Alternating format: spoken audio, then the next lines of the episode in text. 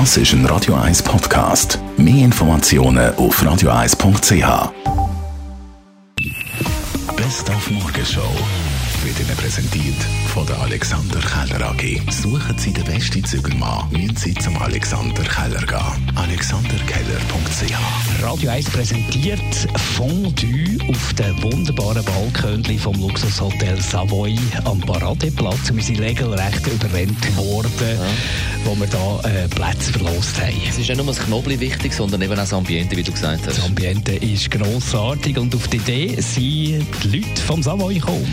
Wir haben ja das Privileg, dass wir am Paradeplatz sind und der Paradeplatz ist gerade in der vorweihnachtlichen Zeit wunderbar beleuchtet, nicht nur dank der Lüssi, sondern auch wegen diesen zwei Bankgebäuden und auch überhaupt. Der ganze Paradeplatz ist wirklich äh, sehr, sehr schön beleuchtet und somit haben wir gesagt, warum machen wir jetzt, wenn wir Zimmer schon nicht können verkaufen wegen Corona, verkaufen wir halt Balkon und so haben wir uns entschlossen, dort ein Fondue zu machen auf dem Balkon. Die Nachfrage ist sehr, sehr gross. Also es ist wirklich eine wahre Freude, äh, dass man in dieser, in dieser schwierigen Zeit doch noch mit kleinen Sachen einen kleinen Erfolg kann einfahren kann. Und noch bis zum 6. Januar hat man Gelegenheit, dort beim Savoy auf dem Balkon Fondue zu geniessen. Dann tun wir die ganze Woche Gesichter lesen, damit mit dem Erik Stand-up. Er ist, äh, ja, wie soll ich sagen, Face Reader, einer der berühmtesten Gesichtsleser und hat uns heute Morgen schon mal erklärt, warum man denn so Charakterzeuge anhand vom Gesicht lesen kann. Wissenschaftlich erklärt, das Gehirn ist über Nervenbahnen mit dem Gesicht verbunden, mit den Muskeln.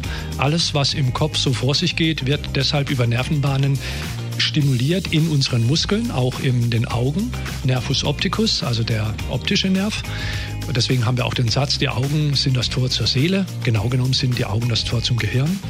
Und äh, deshalb können wir diese Dinge, Emotionen, Gefühle, Gedanken, Wesensveränderungen, Charakterzüge auch im Gesicht erkennen. Und da haben wir heute natürlich noch einmal auf den gestrigen Abstimmungssonntag zurückgeschaut. Die Konzernverantwortungsinitiative hat es Reden gegeben, wo am Ständemeer gescheitert ist. Dazu der SP-Ständerat Daniel Josic. Das ist klar gewesen, äh, das Ständemeer stärkt ja vor allem eben konservative Innerschweizer kleine Kantone und äh, von dem her ist es immer schwierig, ein, ein städtisch dominiert, ich sage jetzt mal eher links äh, orientiertes Anliegen äh, gegen Stände durchzubringen.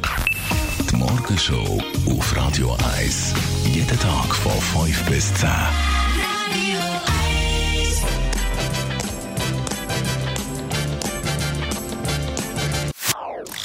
Das ist ein Radio 1 Podcast. Mehr Informationen auf radio1.ch.